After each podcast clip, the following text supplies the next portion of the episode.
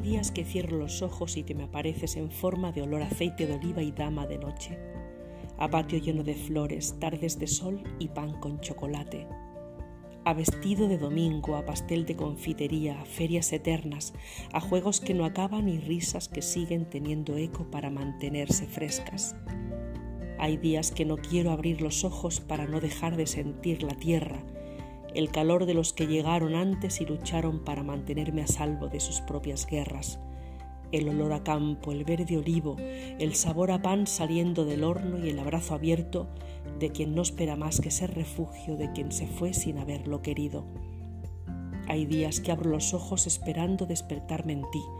escuchar campanas al ángelus y volver a construir historias de amor y tierra libres de todo menos de mí.